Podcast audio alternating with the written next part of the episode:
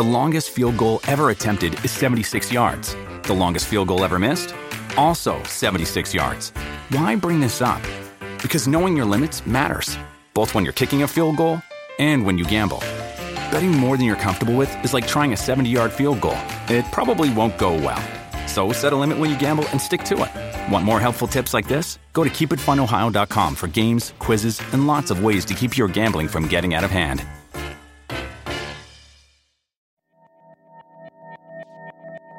Gracias por elegirnos por ser su compañía. En Puentes estamos muy orgullosos de la comunidad que hemos generado porque además de compartir nuestros gustos e intereses, coincidimos en nuestra responsabilidad para cambiar el mundo de manera positiva. Por eso, queremos recomendarles la Universidad del Medio Ambiente. La UMA cuenta con más de 20 talleres y certificaciones enfocadas en la sustentabilidad.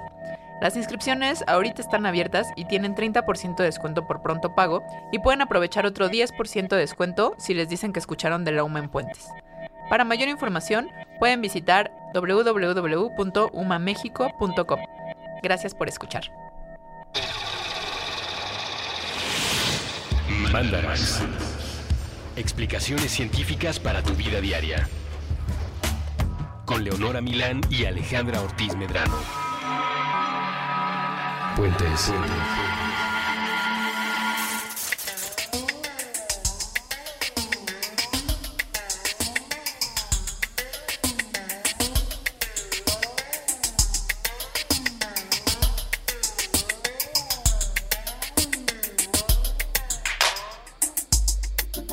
Hola, amiguites.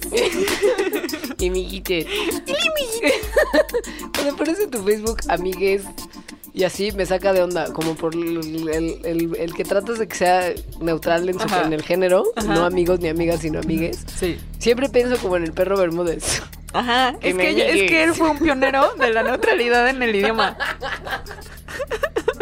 Sí lo fue. O sea, creo que no lo hacía adrede. No. Y sí, sí sería una gran sorpresa. Yo no lo veía venir, la verdad. Pero sí, exactamente. Aficionados. Aficionades. Muy gender neutral. Sí, muy gender neutral, Sí, sí. sí, yo ya lo había pensado.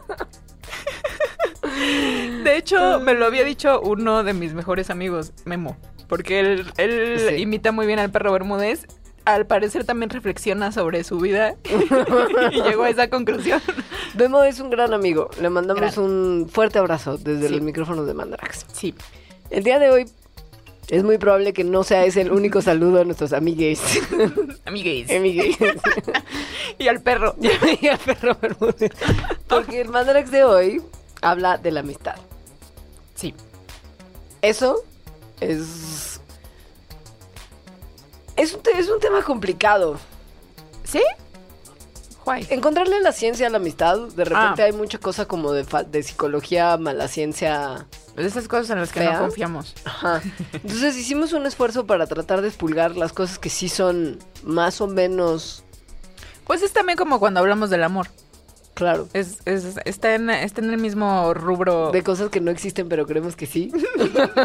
y tratamos de forzar explicaciones científicas. Bueno, no lo diría así, sino más bien cosas que existen, pero que no necesariamente existieron eh, antes de que decidiéramos estudiarlas. Claro. Ajá. Y que probablemente eh, generan mayor confusión y más dificultades para ser estudiadas que otros fenómenos. Sí. Es decir, el amor no se puede medir como No. tal. No.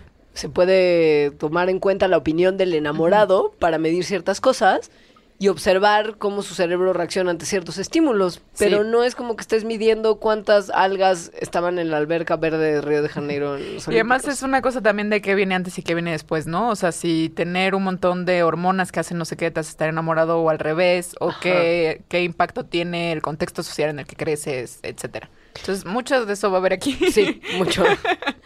Empecemos definiendo qué conste... Bueno, definiendo qué es un amigo no, porque suena como a canción de Roberto Carlos. No, pero a distinguir... No, ¿Quién era el que cantaba eso de No "Tú sé, eres mi hermano del alma, realmente mi amigo. Mi amigo. Pero entonces tendré que decir mi hermane.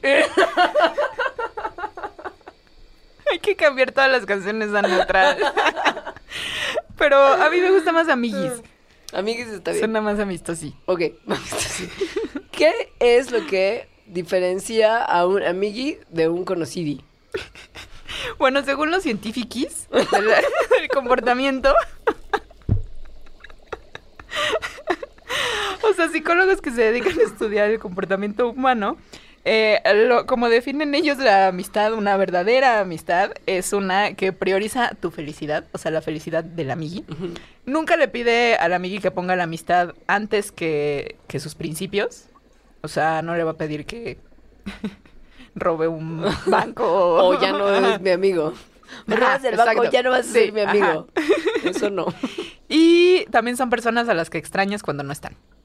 Esas son las tres características según los psicólogos del comportamiento. Suena legítimo. Suena muy legítimo. O sea, no me, no me salta la definición. Es complejo definir un amigo como tal. Lo que es mucho más fácil es decir qué es lo que pasa en nuestras vidas alrededor de nuestros amigos y la gente que consideramos nuestras verdaderas, nuestra Amistad. verdadera amistad. Hay una cosa que va de la mano con el tener amigues, Ajá. que es la empatía. O sea, la habilidad de ponerte como en los zapatos de alguien más, que es algo que todos los humanos Hacen, tendríamos en sí. teoría que poder hacer. Bueno, que tenemos esa que- capacidad. Ajá, porque hay Ah, gente que, no es empático en nada.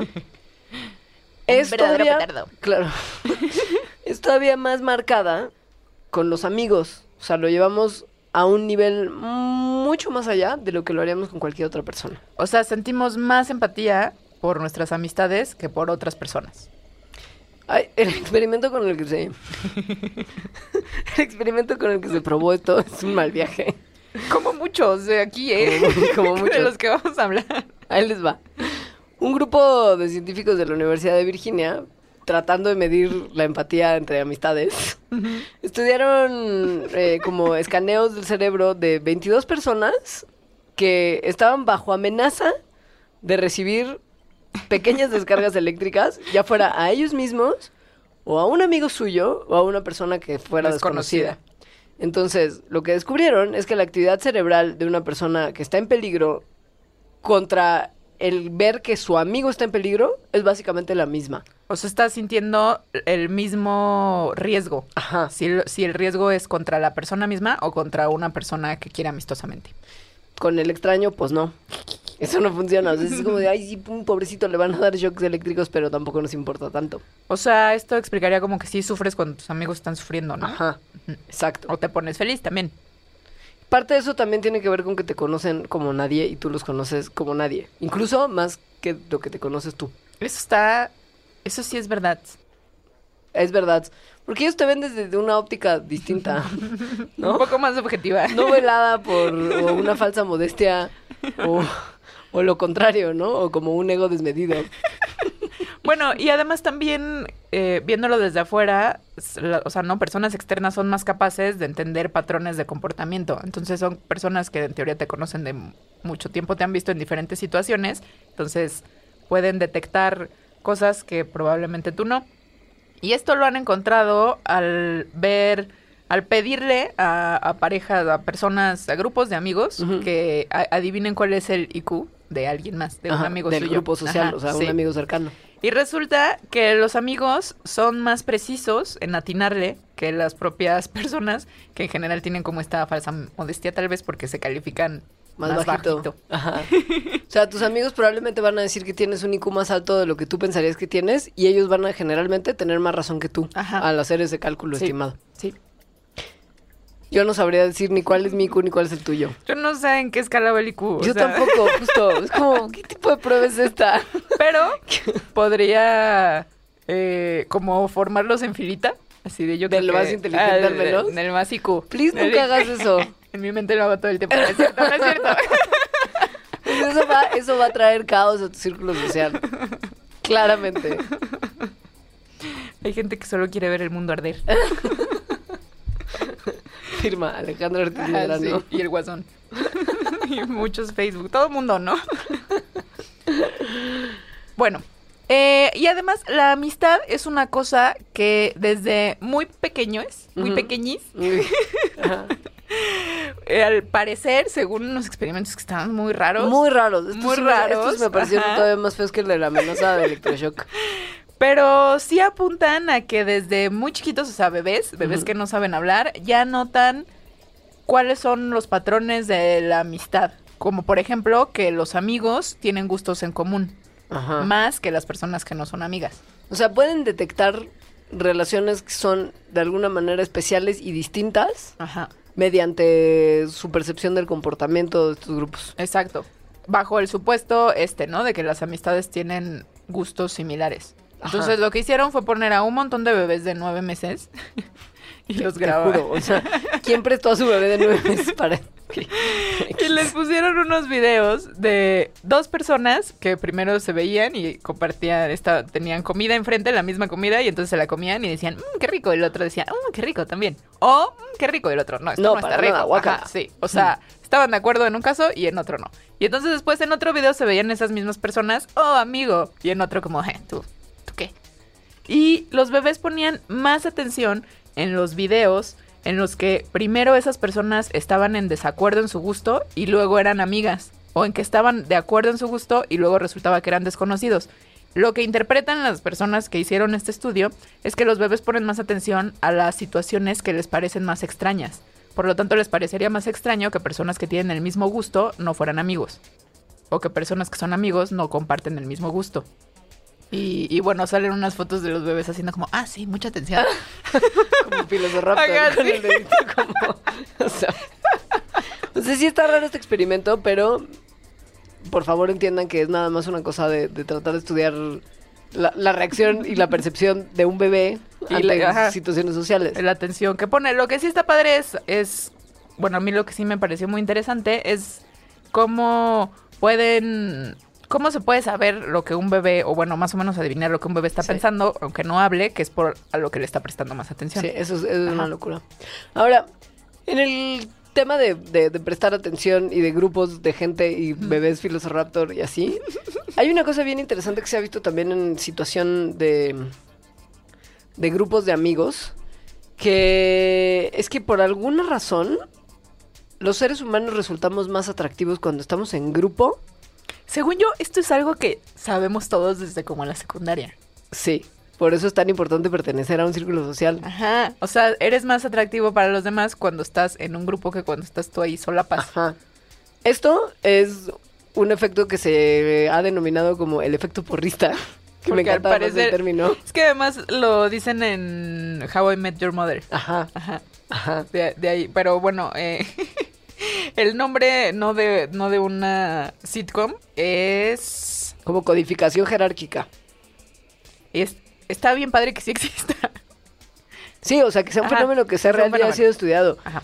Resulta que mm, hay muchas cosas que están pasando en el cerebro cuando ves a un grupo de gente y esas reacciones te hacen de alguna manera preferirlos por sobre el individuo. Ahí les va. El sistema visual, ¿no? Con lo que todos vemos, Ajá. automáticamente computa, porque son pequeñas Ajá, sí. computadoras en nuestros cerebros, representaciones de conjunto de las caras que están en un grupo. O sea, las registramos como parte de un todo. No las registramos individualmente. Y como que se hace un promedio de Ajá. estas personas de un grupo. El promedio, porque somos los seres humanos unas cosas muy raras, Ajá. el promedio resulta atractivo. A diferencia de los bebés que ponen más atención a las cosas que saltan y que son extrañas, ya con la vida un poquito más desarrollada, tendemos a preferir el promedio. Entonces, si nuestro cerebro está calculando como un promedio de belleza y coolness y así, a partir de la reinterpretación de las caras individuales como parte de un grupo, como una sola, entonces resultan más interesantes. Pero además, los individuos dentro de ese grupo, como el promedio fue calculado con esas mismas personas, entonces digamos que el valor individual está sesgado hacia el valor del promedio. Entonces te pareces más al promedio de ese grupo. Y por lo tanto gustas más, porque el, el promedio ya le gustó a la persona y tú estás, o sea, fuiste un valor para hacer ese promedio, entonces te pareces al promedio. Y acabas gustando más. Solo queremos pertenecer. Solo queremos ser iguales que todos los demás. No queremos individualidad. Está, entonces hicieron este experimento con varias personas eh, y O sea, ponían caras individuales y luego esas mismas caras individuales las ponían a, a, ¿no? a otro grupo de personas, pero no ya individualmente, sino en un grupo. Y siempre que estaban en un grupo, las calificaban como más atractivas. Y eran las mismas. Johnny, la gente está muy esto loca. es un, un gran life hack, ¿eh? O sea, el wingman toma, cobra un, todo una nueva perspectiva. Sí. Ahora, deja de funcionar cuando ya, fun- o sea, logras emparejar gracias a que comparte, como parte de tu grupo social eres más sexy. Te emparejas, te Adiós, enamoras amigo. Adiós, amigues. y se acaba la, y se acaba la amistad. Sí, esto está gacho. Pero es real. Es real. O sea, el amor hace que pierdas amigos. Hay investigaciones que han revelado que cuando te consigues una parejita nueva, puedes perder a dos de tus amigos más cercanos. En promedio eso es lo que se pierde. ¿Por qué? Porque, porque te emparejas y te la pasas mucho tiempo con las parejas, Claro. no tienes todo el tiempo del mundo y entonces dejas de prestarle atención, tiempo, energía a tus amistades. El número de gente que calculan estos investigadores como el promedio que alguien, cualquier persona X tiene de amigos cercanos en un momento dado son cinco. Cinco amigos muy cercanos. Siempre y cuando estén solteros. El número de amigos cercanos que se ha encontrado que tiene la gente en promedio cuando está emparejado es cuatro. O sea, en principio tienes un amigo menos. Cuatro, incluyendo la pareja. Cla- entonces claro, son dos son amigos dos menos. amigos menos. Ajá, sí. Pero de cajón, o sea, ahí los números bajan muchísimo. Digo, para que lo tomen en cuenta. Forever Alone, no, pero. Y no es. No es una buena idea quedarse sin amigos.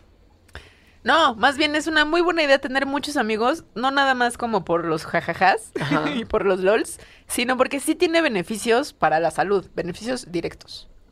Hay muchas cosas que ocurren en nuestro cuerpo que se ven considerablemente mejoradas a partir de Ajá. nuestra amistad. A mí, de las que me parecen más impresionantes, es que el efecto de tener eh, una red social, es decir, de tener amistades, en el largo de vida, en cuánto tiempo vas a vivir, es el doble de fuerte que, que el beneficio que te da ejercitarte y es equivalente al beneficio que te da dejar de fumar. Entonces hay miles de campañas para que te ejercites, miles de campañas para que dejes de fumar, pero miles de cosas que hacen que no veas a tus amigos como que tu trabajo esté lejos. Ajá, ¿no? ajá. Entonces, ajá. como en una cuestión de salud pública, me parece que este dato es súper relevante. O sea, tener amigos, tener, tener una red social fuerte y, y que te guste, ¿no? Que te haga feliz, mejora la calidad de vida de las personas. Esto tiene que ver con la manera en la que procesamos el estrés. A un plazo corto, tener estrés es una cosa buena. Pongamos el hipotético de que nos está persiguiendo un león O el pecero. O el pecero. nos está persiguiendo algo. Lord Audi. Nos está persiguiendo Lord Audi cuando vamos en nuestra ecobici y él quiere matarnos. Entonces, lo que, de- lo que es deseable es que nuestro cuerpo responda Para no morir. para no morir, aumentando ciertas cosas como la alerta, la atención, Ajá. la capacidad física, Y esto con varias hormonas y claro. transmisores como la adrenalina, el el cortisol. cortisol, las, Ajá, las sí. famosas hormonas de estrés de las Sí. que hemos hablado tanto. Si tienes un virus, quieres que el sistema inmune funcione y lo ataque y se Ajá. inflame. Para eso también funciona como, como El estrés. el estrés. Pero, como ya lo hemos hablado también en Mandarax, el estrés crónico puede empeorar los procesos de salud. O sea, el sistema inmune deja de servir, nuestra calidad de vida disminuye, nuestros procesos corporales se ven dañados a largo plazo. Y parece ser que tener amigos hace que sus niveles de estrés se bajen. Qué bonito, qué Así de bonito. fácil. Ajá. La gente que tiene buenos círculos sociales, comparado, o sea, si compara sus cuerpos con gente que vive en aislamiento, si mides cosas como la presión sanguínea, el índice de masa corporal, la circunferencia de la cintura, que es una medida de salud muy importante, y los marcadores de inflamación, que son los que pueden estar indicando que algo no está bien en nuestro cuerpo, ves que las personas que tienen grandes grupos de amigos tienen mejores números en todos, En todos. estos niveles. Pero además, de una forma muy grande, o sea, una falta de conexiones sociales aumenta al doble el riesgo de presión sanguínea. O sea, De tener presión alta Ajá, y, sí, problemas cardíacos. Eh, y nada más como para comparación, el tener diabetes aumenta este mismo riesgo de tener alta presión sanguínea solo el 70%. O sea, tener diabetes es menos peor para como riesgo para la Ajá. presión sanguínea, para alta presión sanguínea que no tener amigos. Eso es un bajón. Bueno, es un bajón y no, ¿no? Porque O sea, está más claro, Ajá, Pero sí. porque tenemos la suerte. Imagínate que alguien que nos esté escuchando es super forever alone. No, pues que vaya a buscar amiguitos. Me han dicho que el Pokémon Go funciona. Uno conoce gente. Nos ayuda a tener amiguitos también, a mantener nuestra mente viva, despierta Avispada. y un poquito más avispada. O sea, si usted cree que el sudoku es la manera de tener la mente fresca, no, sir. Especialmente si uno ya es una persona adulto mayor. O sea, como muy mayor, como una persona ya más cercana a la, a la- a la credencial del INAPAM. Ajá, exacto. O al menos eso es lo que se ha visto eh, con experimentos y así. Al parecer, el riesgo de que una persona ya mayor, ya INAPAM, padezca demencia aumenta con sensación de soledad. Ajá. Entonces lo que hicieron fue ir a preguntarle a 2.000 personas mayores de 65 años que no tenían demencia ni ningún signo de esto, que cómo se sentían. Entonces algunos dijeron que se sentían solos, o sea que tenían una sensación de soledad al principio del estudio y después lo estudiaron durante varios meses y al finalizar, algunos tenían demencia, los que se sentían solos tenían o sea, el grupo de los que se sentían solos, aproximadamente el 14% desarrolló demencia, en comparación con el 6% de los que dijeron que no se sentían solos. O sea, es el doble. Y aquí es una cosa de percepción, porque no es que las personas estuvieran solas, o sea, sino más bien Que se sienten sentir. solas. Ajá, sí. Ajá. Em, lo que no se sabe es que, o sea, lo que se encuentra aquí es una asociación. No, es, no estamos diciendo Que haya una relación causal. o sea, que el sentirse solo cause demencia. Ujú. Podría ser al revés también, o podrían las dos cosas estar correlacionadas con otro factor que no sabemos. Pero bueno, sí es interesante esa asociación y, y, es otra ventaja de tener amigos, tal vez. Ventaja o desventaja, porque los amigos son una fuerte influencia para nosotros, para bien o para mal. Es que sí iba a decir, porque en eso de la mente avispada, yo estoy pensando en varias reuniones sociales y al día siguiente lo que menos tengo avispada es la mente. O sea, Yo me siento poco avispada, Por por, ejemplo. El problema es que los, o sea, las personas tenemos, híjole, o sea, estás No- con tus amigos y te dicen unita más. ajá, Pues- somos muy copiones. O sea, plagiamos, tesis. Bueno, hay de copiones a copiones. Yo no quiero caer en ese mismo grupo. Es muy fácil Sí. que copiemos el comportamiento de las otras personas. Somos súper influenciables. O sea, si alguien se va a comer una pizza entera y tú quieres nada Mm. más como comerte una zanahoria, amigo, no lo vas a lograr. Es como cuando estás a dieta o algo así, y tus amigos no, sabes que no lo vas a lograr. Claro. No lo vas a lograr porque te influyen un montón tus el, amistades. El ya famoso, voy a dejar de fumar. Y vas a la fiesta Ay, y pum. Por por favor. La obesidad, por ejemplo, es contagiosa. En, En ese sentido de influencia. Sí. Ajá. Cuando uno de tus amigos empieza a jalar kilitos, es muy probable Ajá. que tú y el resto del círculo social empiece a juntar kilitos también. Aunque esto tiene un lado bueno, que es que no solo te influyen hacia lo mal, también te pueden influir hacia lo bien. Entonces se ha visto que, que hacer ejercicio, comer bien o perder peso, también si una persona en tu círculo amistoso cercano comienza a hacerlo, los demás comienzan a hacerlo también. O sea, influye de esa manera. Por eso hay que transmitir mensajes de optimismo y ejercicio y buena alimentación y buenos hábitos a través de nuestro círculo, círculo social para que ellos influencien a otros haciendo como una especie de red de bienestar. O ya engordar juntos. Tú y yo tenemos un pacto. Es verdad. Vamos a hablar del pacto verdad. antes- para mandar. ok, vamos a ir un corte y vamos a hablar de si vamos a hablar del pacto, porque tal Porque vez es muy fuerte muy para. fuerte. Ajá. Está bien. Ok, vamos a meditarlo. Ahorita regresamos, no se vayan.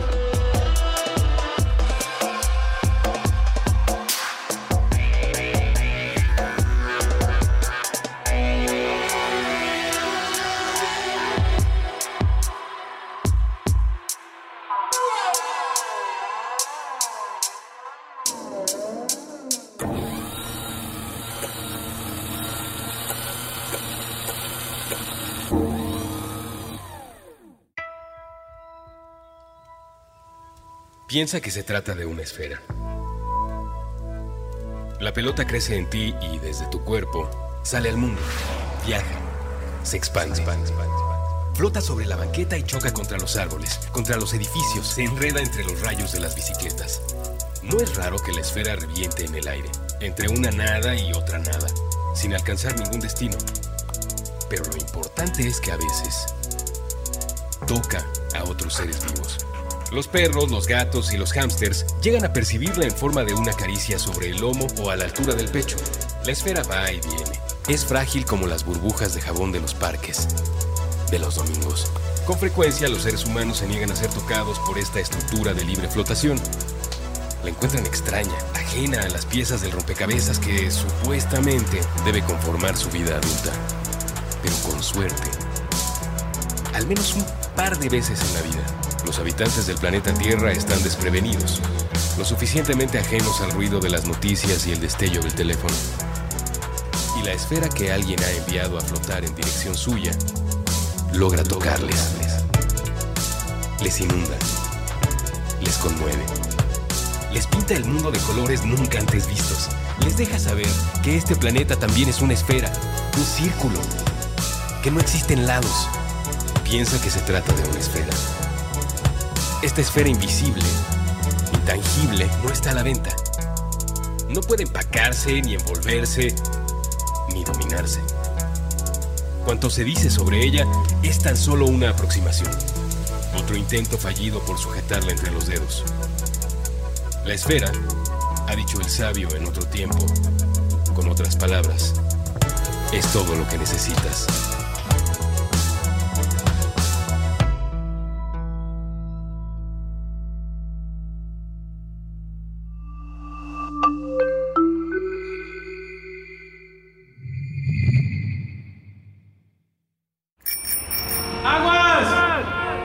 Recuperando nuestra relación con el H2O, con Elías Catán y Andrés Vargas. Nuevo episodio todos los martes a las 9 pm. Fuentes.me.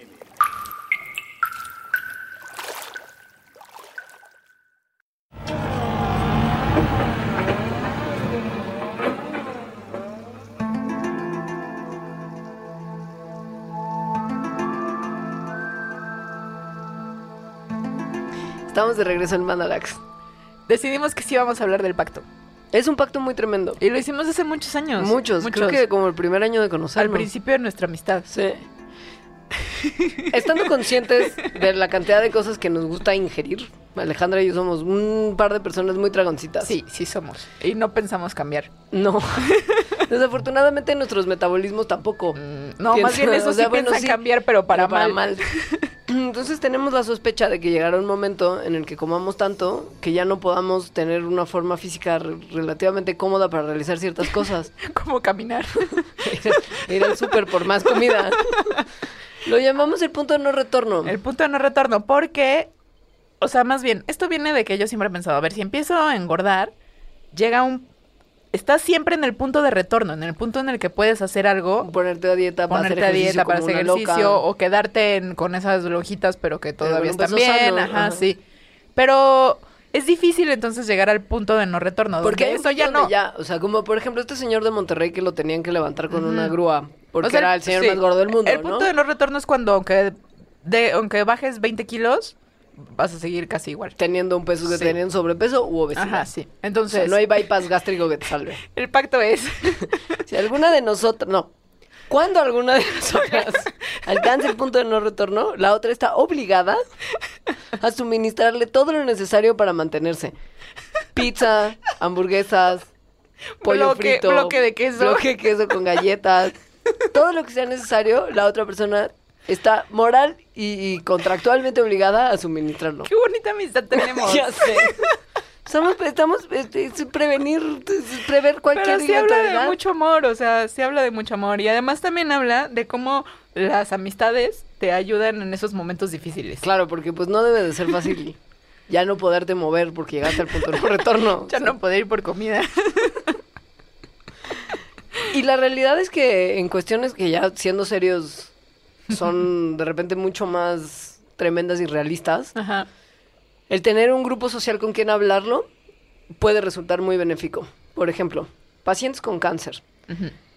Hay dos posibilidades difícil, sí. de lidiar con la enfermedad como solo y tal vez con gente cercana, pero está la posibilidad también de ir como a grupos de apoyo, con gente que está pasando por lo mismo. Como para se vio en el club de la pelea. Exacto. Sí, hay mucho grupo de apoyo. Eh, hay estudios en los que han visto que personas que entran con cáncer, que entran a estos grupos de apoyo, em, en comparación con personas con cáncer que no entraron a grupos de apoyo, reportan los que sí una mejor calidad de vida y vivieron más. O sea, lograron sobrellevar un poquito mejor la enfermedad. Ajá. Y eso impactó directamente en su vida en general. Porque pues, Sí. supervivencia. Ajá. Funciona también cuando igual uno no está teniendo que lidiar con cosas tan serias como una enfermedad terminal, pero sí con un dolor del día a día. Por ¿Cómo? ejemplo, el de un rompimiento. El del rechazo. También. Que- sí. Sí, que sí, rompimiento, sí, sí. rechazo, ¿no? O que no te dieron la chamba que quería. El rechazo general. Ajá. Ajá. El estudio se hizo con niños pequeños que eran rechazados como para participar en, en actividades del tipo deportivo y social A mí como me de la pasaba escuela. eso. Como que no te escogen para el equipo de quemados Ajá, y eres sí. la última persona que escogieron y, Y sabes nadie que quiere, y ajá, nadie que- te quiere ese o sea, equipo. No te eligieron, es lo que Ajá. quedó. Eso es un bajón. Y genera estrés. Es una situación muy estresante para cualquier niño. Estrés significa hormonas de estrés. Hay mucho estrés cuando uno es niña. Sí, Mucho muchísimo. estrés, sí. No te enteras, pero después No, cuando yo, lo yo analizas... sí, yo sí me he enterado todo el es que no sabes que se llama estrés. Ah, so- no, so- Sabes yo, que yo estás le- mal ya- viajadísimo. Sí, exacto. Yo ahora lo recuerdo, es como yo vivía muy angustiada. Yo también. Y además creo que si hubiera sido yo niña en esta época, hubiera vivido Oh, no. en Ritalin. O sea, estoy segura que me hubieran dado como, Mm. como, yo, como baby mm. tranquilizantes. ¿Sabes? Mucha, mucha actividad, mucha hiperactividad. Ah, no, yo no, yo solo era como una angustia en la esquina de, ¿no? de un cuarto. Como, ¿no? El ébola. ¿Qué el CDC? No sé qué es todavía, pero necesito ir. Pero bueno, Ajá. entonces estos niños no los fueron rechazados y les midieron sus niveles de cortisol, o sea, de estrés. Sí. Y luego vieron que los niños que tenían más amigos tenían menos niveles de cortisol en las mismas situaciones estresantes. Y si tu círculo social te rechazaba ya directamente, o sea, como tu grupo de amiguitos, el cortisol se iba por las nubes. Ay, está muy feo. Está muy feo. Cuando te hacen el córtalas, córtalas para siempre, ya no quiero ser tu amiga y todos tus sí. amiguis están jugando juntos y tú no, porque te las cortaron. Cortisol, mira. Eh, Los niños son muy crueles. Sin embargo, cuando ya uno es un poco mayor y ya no es tan malo como cuando es niño, tener más amigos puede también tener otros beneficios que justo a diferencia de ese dolor que uno siente cuando te rechaza tu grupo Ajá. social en la primaria, tener más amigos ayuda a tener menos dolor. O sea, ser más resistente, ajá. Sí, literal aumenta tu tolerancia al dolor. Esto lo vieron con una de nuestros eh, Técnicas favoritas. Ah, bueno, sí. No iba a decir la técnica, pero sí es de nuestras técnicas favoritas. Sí, ¿no? Sí lo hicieron con la técnica Sí. de las técnicas no, favoritas. lo hicieron. No. Ah, no. No. Con una de nuestras de nuestras sustancias Ajá, decir, Favoritas. Nuestras sustancias Sí. favoritas, las endorfinas. endorfinas son padrísimas. las endorfinas dan felicidad. Placer. Y sea, están, sí, y están relacionadas con una reducción del sentimiento de dolor. Es decir, las endorfinas de hecho son más poderosas incluso que la morfina en hacer que no sientas dolor. Entonces, lo que pusieron a hacer esa gente en esta situación que a mí me sucede mucho en el gimnasio y ahora tengo las herramientas para decirle a, a la mujer que me pone a hacer eso que me está torturando en realidad. Ajá. Que es cuando te ponen como a hacer una sentadilla recargada en la pared. O sea, que estás como con las piernas en 90 grados. Sí. Y es como, quédate ahí dos minutos. Pero ¡ah! Sí. duele mucho. Es tortura. Es tortura, exacto. Entonces, bueno, estos científicos empezaron a hacer esa tortura también. Porque los científicos son gente buena. Y como una medida aproximada de las endorfinas, es decir, no midieron las endorfinas tal cual, sino más bien qué tanto se podía quedar la gente ahí resistiendo esa tortura de gimnasio, vieron que quienes tenían más amigos resistían más a pesar de su condición física. O sea, la condición física no tenía que ver, sino más bien sus, sus amistades. Esto es una locura, sobre todo considerando que la gente que está como más en forma Ajá. suele también reportar, en ese mismo estudio se vio, que tienen menos amigos y círculos sociales más pequeños que las personas que están menos en forma. Esto probablemente tiene que ver con timing. O sea, sí, si estás muy en forma, probablemente estás dedicando mucho tiempo a ello. Y eso te quita tiempo para hacer relaciones. Ajá. Y algo que está, que a mí me gustó muchísimo, es que también probablemente las personas que se ejercitan mucho y que por eso tal vez no tienen amigos, ejercitarse también produce endorfinas. Entonces están obteniendo como sus rushes de endorfina a través del ejercicio. Lo cual indica que las personas que no nos ejercitamos estamos obteniendo nuestros rushes de endorfina de salir con los amigues.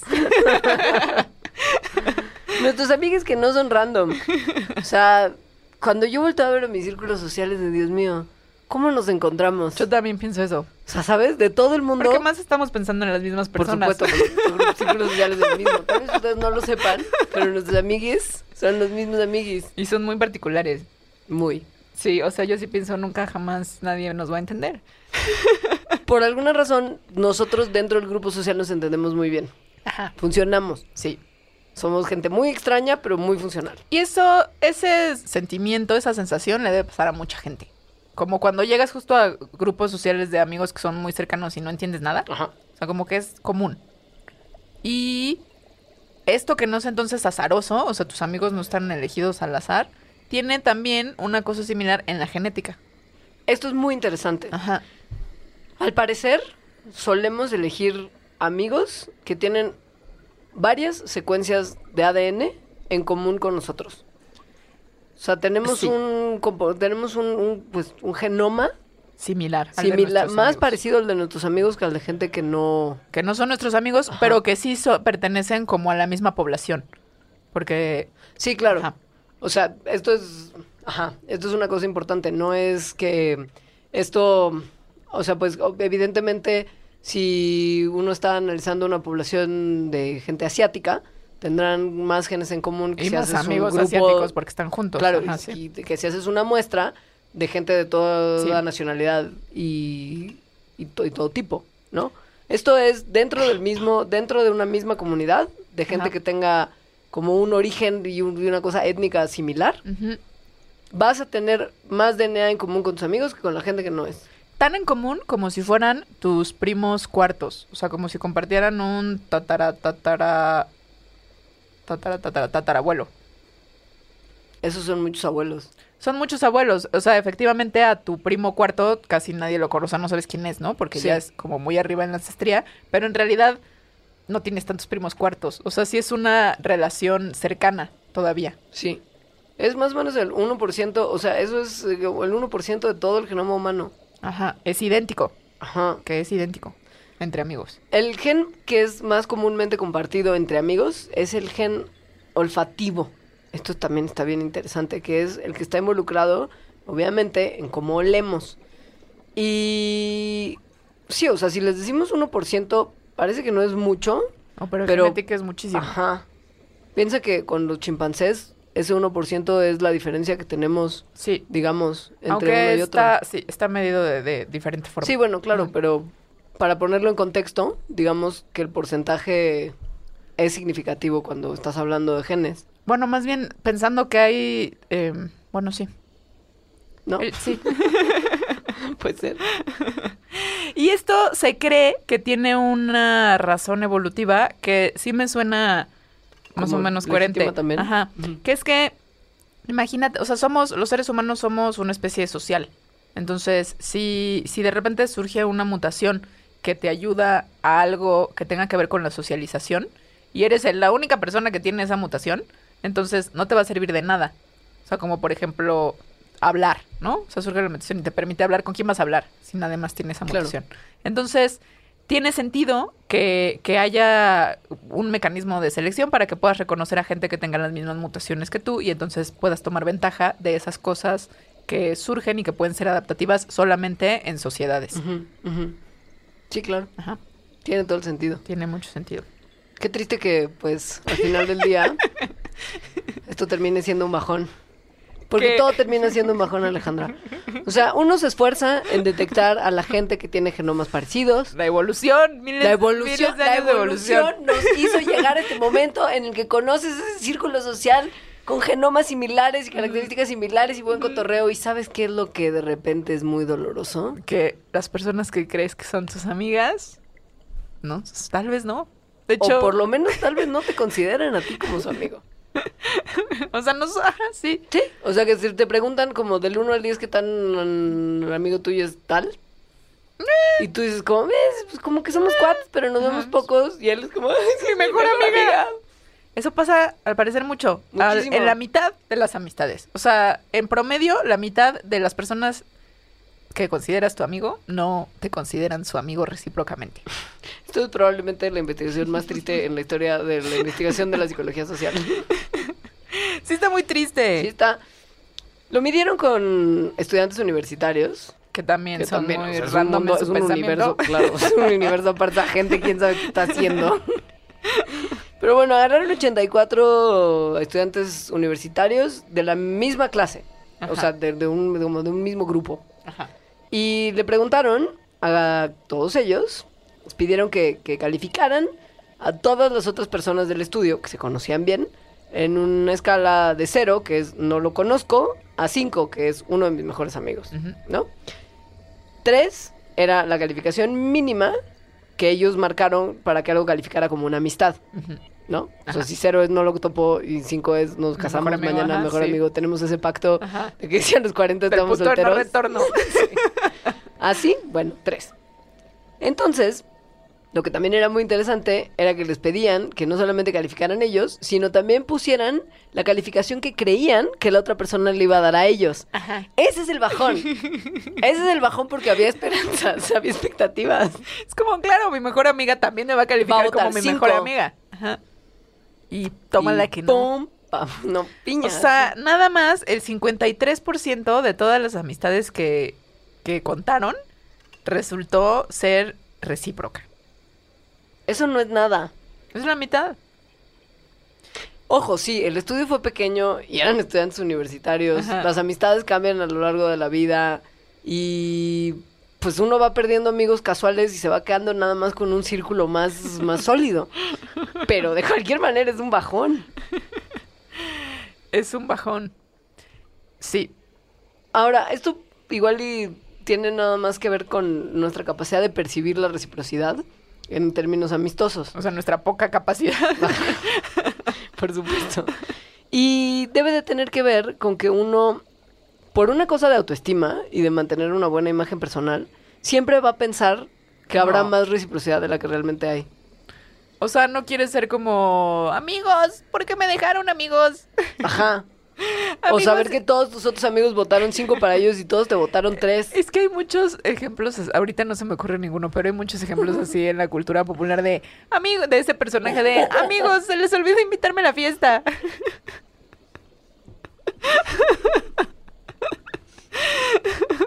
amigos, ya llegué, no sé por qué no me llegó. O que todos tus amigos fueron de fiesta y no te avisaron que iban a salir. Mm, O sea, ese tipo de cosas también. Facebook, por Sí. ejemplo, y estas páginas de diversión como Fuck Jerry, Ajá. ya sabes que hacen Ajá. memes. Y es como de cuando todos tus amigos están en una fiesta y a ti nadie te avisó y hay un gato triste. ay, Ese tipo de, de- de- de cuestiones en internet son muy ma- son muy abundantes. Quiere decir gato triste. ¿sabes? O sea, la gente sí se siente así, porque se da cuenta que, que esto que marca este estudio es realmente como la vida funciona. Pero mira, lo bueno o la esperanza Ajá. es que así como la mitad de las personas que tú consideras tu amigo no te consideran recíprocamente, cada siete años reemplazas más o menos a la mitad de tus amistades también. Eso está buenísimo. Ajá. Ojalá sean esas mismas. Es como llevar el coche al taller a que le cambien el aceite. Sí, ojalá y no te quedes con, con el 40, y- o sea, te quedes con el buen sí. 46%. Sí, ojalá te quedes con los que sí salió recíproco.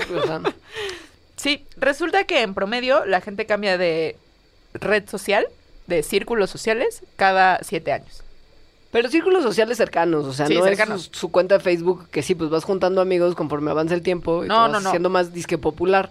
No. No. no, tu círculo social cercano, inmediato. Sí, porque de hecho esto lo vieron preguntándole a personas durante varios años eh, y reentrevistándolas durante estos años. Preguntas como con quién hablas sobre cuestiones personales, quién te ayuda a, pintar tu casa o a ir a verificarte el coche porque te da muchísima flojera, a quién llegas de repente a ver, este, dónde, ¿no? ¿Dónde están esas personas de las que contestaste eso antes, etcétera? Es decir, tus Tus amigos. tus muy amigos, sí, tu- eso, a quien pedirías que te ayude con la mudanza. Claro.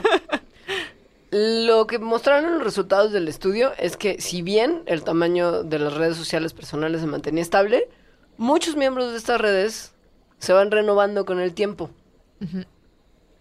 O sea, por lo menos 30% de las personas, 30% del círculo social de las personas que estudiaron se perdía en el en la en términos de, por ejemplo, ayudar con la mudanza. O sea, como amigos para realizar cosas Ajá. que te van a ayudar a, a, no sé, pintar tu casa y Sí. así, y con los que tienes discusiones interesantes. Ajá. Esos, el 30% se cambian. Y el 48% que contestaban todas las, o sea, de, de que cumplían todos los otros requisitos, se iban renovando también. Pero lo que está bonito es que vas haciendo nuevas amistades que cumplen con estos roles. O sea, no es que tus... O sea, tú porque se igual no me- creía que, se- que ibas teniendo cada vez menos amigos. Pues Ajá. no, en general la gente tiene el mismo número de amigos, solo van cambiando. Tal vez tendrás otra persona con quien discutir mientras se mudan Ajá. y mientras pintan tu casa. Ajá. O, a- o gente a la que le caes de sorpresa. Sí. Como estoy afuera de tu casa, te puedo pasar a visitar. Hola, asómate. Hola, tómate, estoy aquí.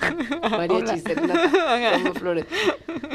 No, eso es ya cuando la amistad se confunde. Y hablaremos de ello en próximos El momentos. sí. Solamente decirles, antes de ir a un corte más, que el tema de sus amistades no es ilimitado. O sea, es como, imagínense la posibilidad de que Facebook le pusiera un límite de amigos y usted no pudiera tener más de, qué sé yo, mil. Así, pero el cerebro. Así por el cerebro. O sea, el cerebro no puede registrar tantas amistades y estar al tanto de todas estas personas. Por eso probablemente es que se da este refresh de gente. Ajá. conforme avanzan los años.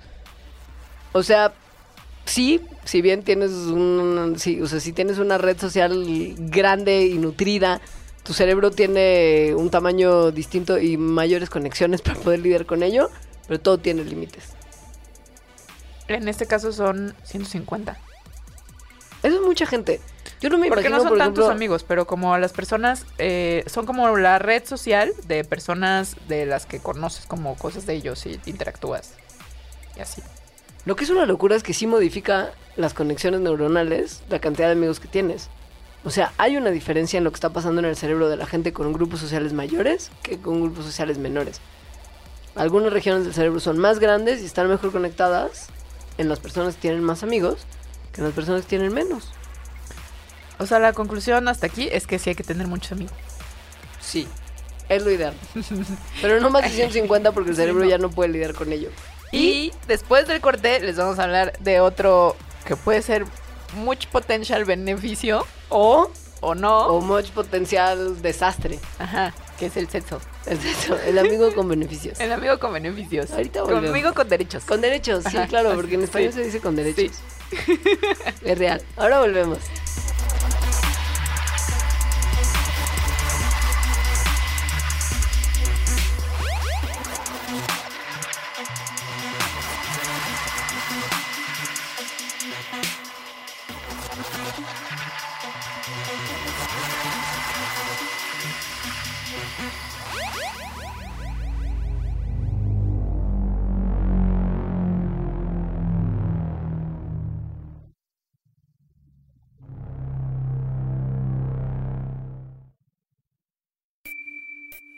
A los habitantes del multiverso que se encuentran en lugares distintos a la Tierra. Necesitamos de ustedes. El accidente de la evolución nos ha afectado. Ahora mismo, el Homo sapiens piensa que este planeta y cuanto le rodea es de su propiedad. Piedad, piedad, piedad. Somos incapaces de olvidarnos de la crueldad. Despreciamos a nuestros semejantes. Conservamos en muchas formas la esclavitud, la esclavitud, Sí, nuestro cerebro ha sido capaz del arte y la ciencia. También hemos inventado la desigualdad y el odio. Estamos obsesionados con el tema de las clases sociales. Tendemos a hablar de los otros mediante etiquetas. Hemos diseñado un sistema donde la desgracia ajena nos resulta benéfica. Pero imaginen cómo cambiaría todo si ustedes, habitantes de otro universo, galaxia o planeta, nos demostraran que no somos únicos ni especiales. Ni especiales, especiales. Un solo contacto sería capaz de transformar cuanto pensamos acerca de todo. Ni siquiera tendrían que acercarse demasiado a nuestro aire contaminado. Así que si están allá afuera. Si están allá afuera. Existe alguna forma en que su tecnología sea capaz de recibir y decodificar estas palabras, envíen un mensaje de vuelta. Dejen que comience un periodo nuevo y que el hombre empiece a ser una criatura menos letal para sí mismo.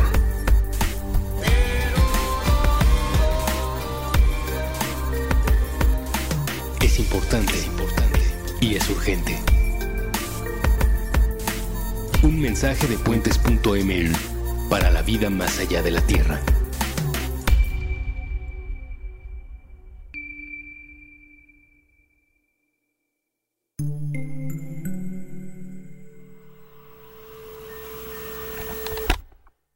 Un libro para el fin.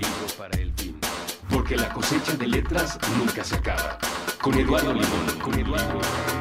Nuevo episodio todos los martes a las 10 a.m.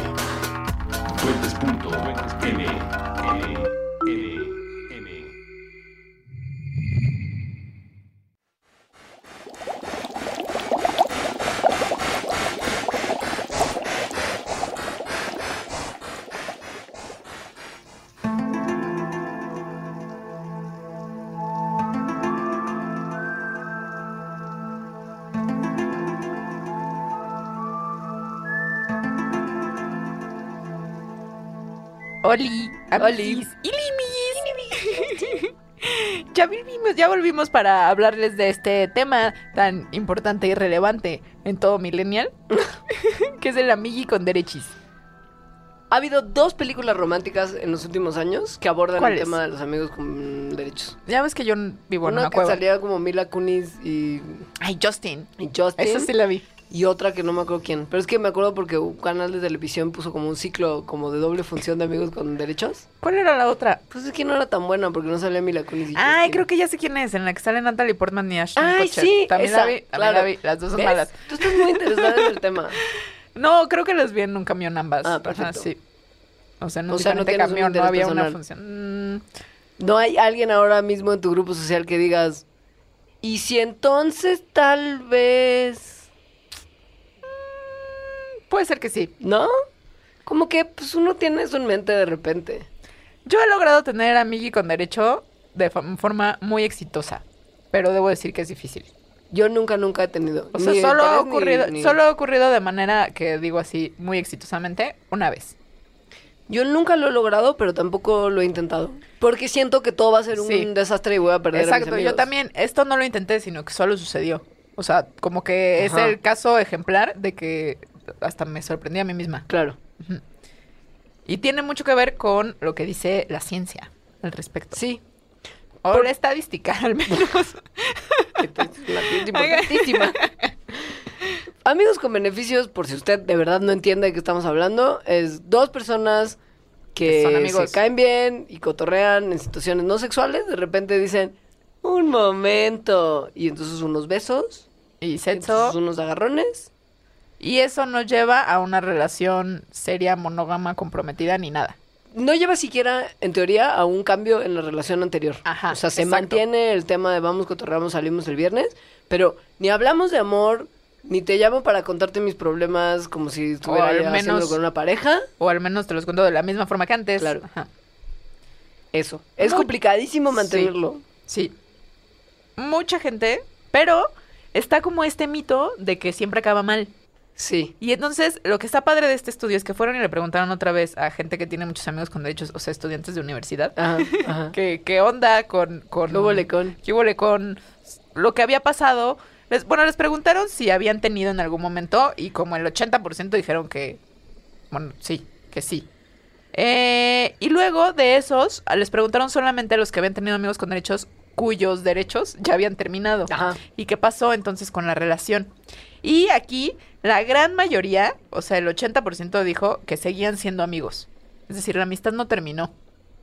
En realidad, el riesgo que se percibe más en este grupo de estudiantes analizados respecto a tener amigos con derechos no era perder la amistad, sino que alguien empezara a desarrollar sentimientos no recíprocos, o sea, no reciprocados. Ajá. ¿Reciprocados?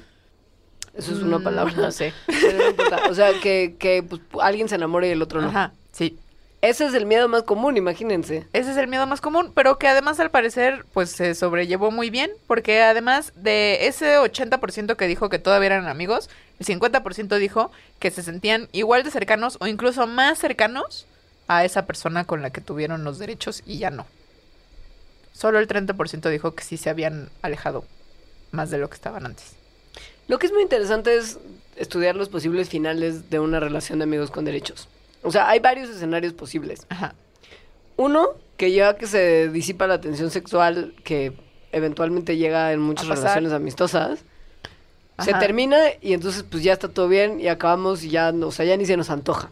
O hubo el sexo y no estuvo tan padre. bueno. O uno de ustedes se enamoró y decidieron ambos que era una pésima idea continuar Ajá. porque alguien estaba involucrado sentimentalmente donde no tenía que estar. O alguien más comenzó a tener una relación que no le permitía tener un amigo con derechos. O sea, se consiguió una novia. Ajá, sí. Mucha gente, cuando pasan estos escenarios del terror, mucha más de la que creemos, puede navegar de vuelta a la relación A la original amistad. sin ningún problema. Eso, el 80%. Esto tiene que ver con que las cosas que hicieron que fueran amigos en un principio siguen ahí. La intimidad emocional, que se caen bien, la historia compartida, ¿no? Pero hay un 18.5%, tenemos que tomarlo en cuenta, que no puede mantener la amistad. Pero de estos que no pudieron mantener la amistad, lo que decían y lo que el patrón que vieron es que era más común que no fueran tan amigos desde antes, sino que lo más importante era el sexo y no la amistad.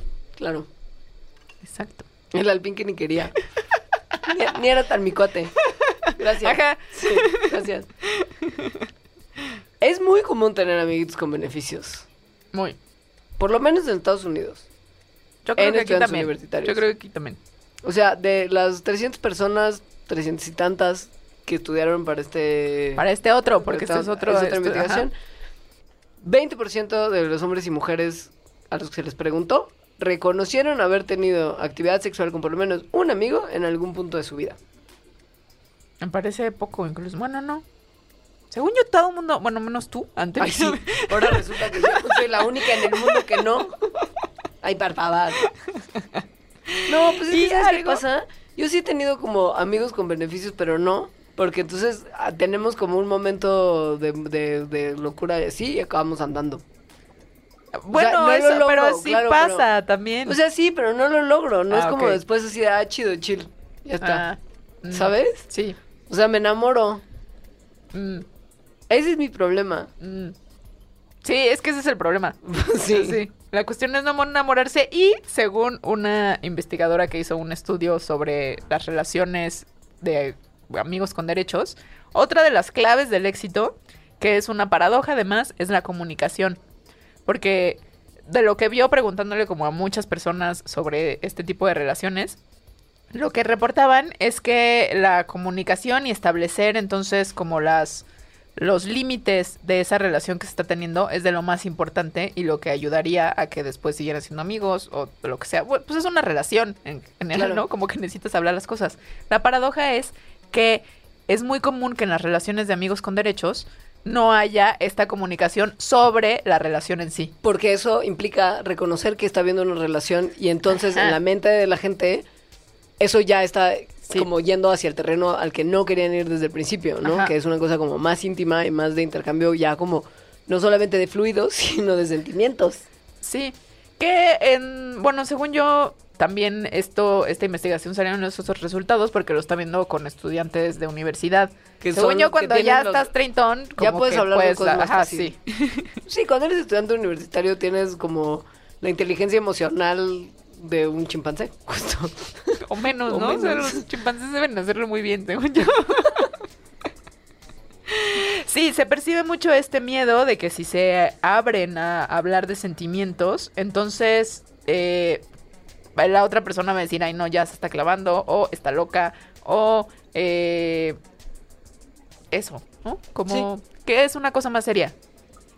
Aunque Claro. no necesariamente tendría que ser si nada más estás estableciendo los acuerdos de cualquier relación. Por eso se tendría que hablar desde antes, como establecer algún tipo de cosa contractual. Estaría padre. Ah, yo soy muy fan de todos los contratos. Qué rara que eres. Nunca hubiera imaginado. Pero mira, ¿quién ha logrado tener un amigo con derechos exitosamente aquí y quién no? De esta mesa. No estoy diciendo que esté mal. Diciendo que es extraño. Yo pensaría que tú, en toda tu revolución godines, serías de una cosa más de libertad, no atada a los contratos y las obligaciones. No, bueno, eh, contrato en el sentido de hay que hablar cuál es, o sea, que estemos en el mismo claras. canal, que estemos en el mismo canal, exacto. No, eso es lo ideal en todos ajá. los casos. Sí. Sí.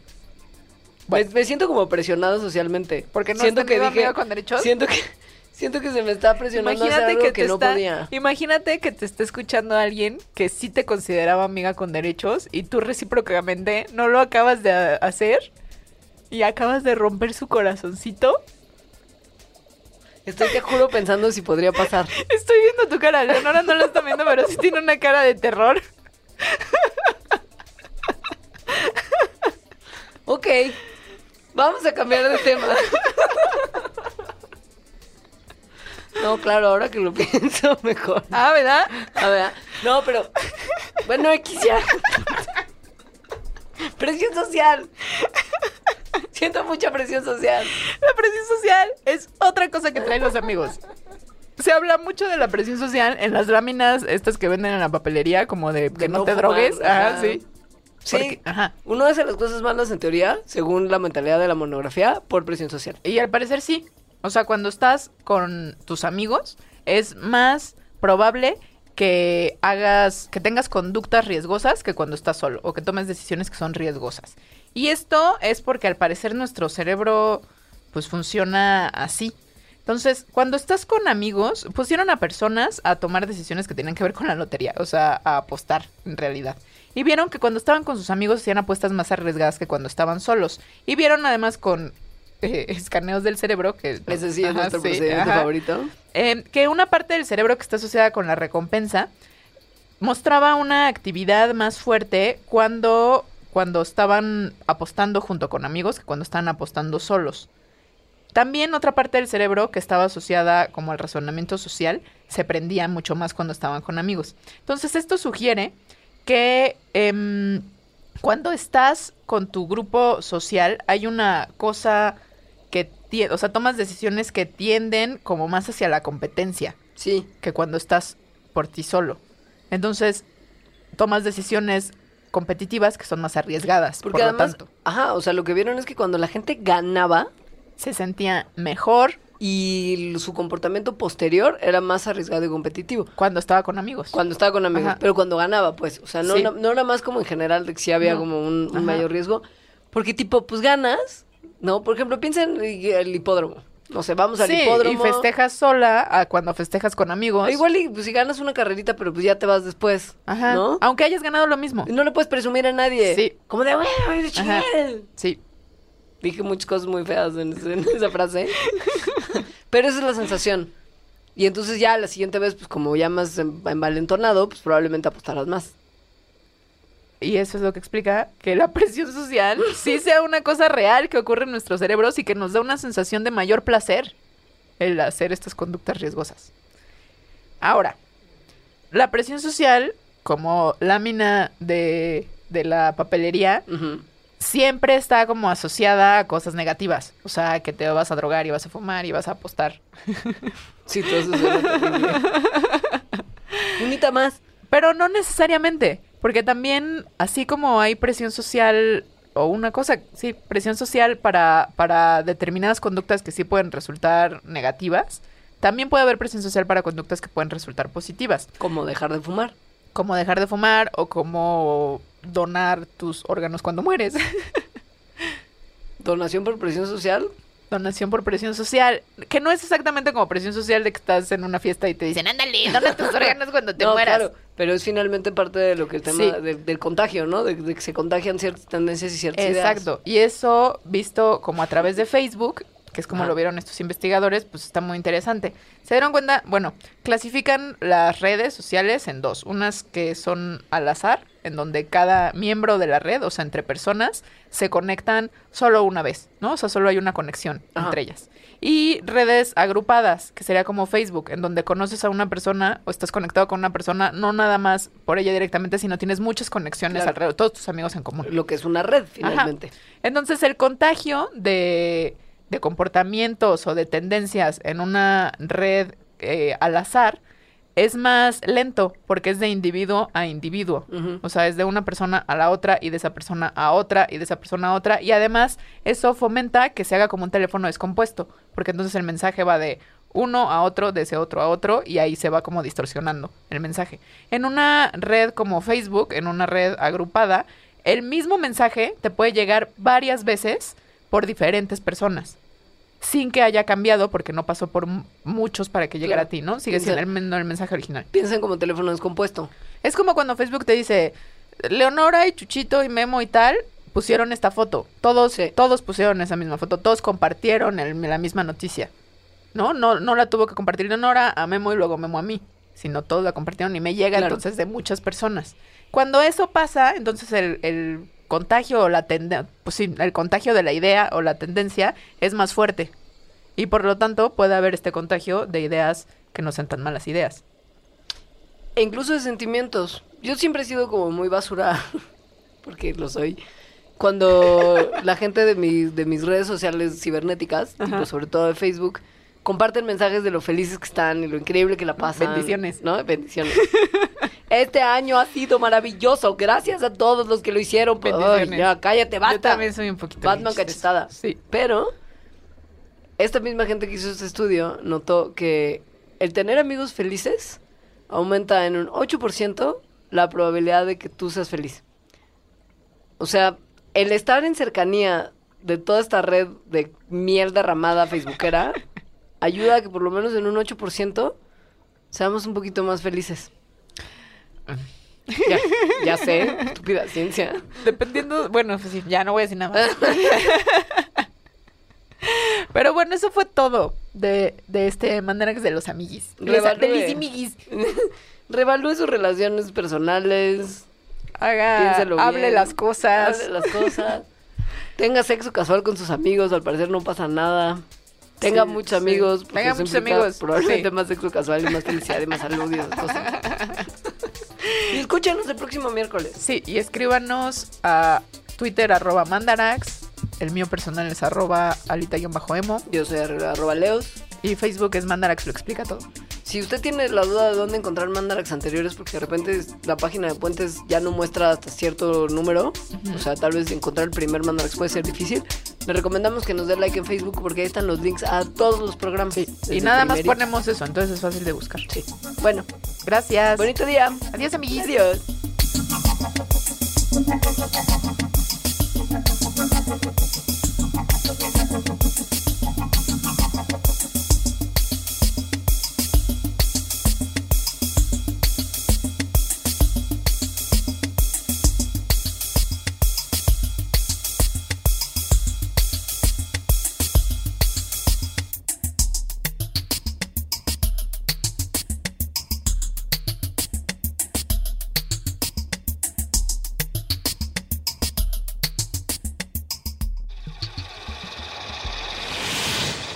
Mandarax.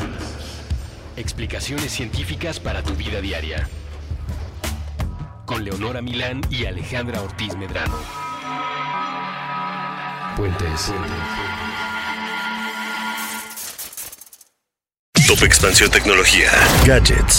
Lanzamientos, reportajes y el negocio de las tecnológicas. En 10 años, el metaverso aportará 5% al PIB de Latinoamérica. Internet ha representado muchos cambios para el mundo y la religión no se ha escapado de ello. Los mexicanos cada vez tenemos casas más tecnológicas. Todo en menos de 5 minutos. Top Expansión Tecnología. Xbox tiene una nueva multa. Adam Mosseri, director de Instagram.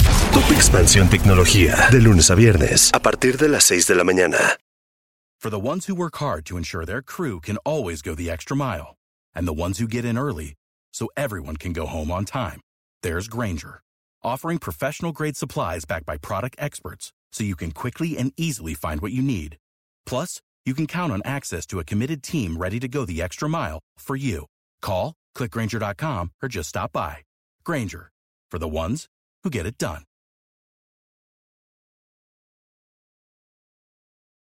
Step into the world of power, loyalty, and luck. I'm gonna make him an offer he can't refuse. With family, cannolis and spins mean everything. Now, you wanna get mixed up in the family business. Introducing The Godfather at ChumbaCasino.com. Test your luck in the shadowy world of The Godfather slot. Someday, I will call upon you to do a service for me. Play The Godfather now at ChumbaCasino.com. Welcome to the family. No purchase necessary. VGW Group. Void where prohibited by law. 18 plus. Terms and conditions apply.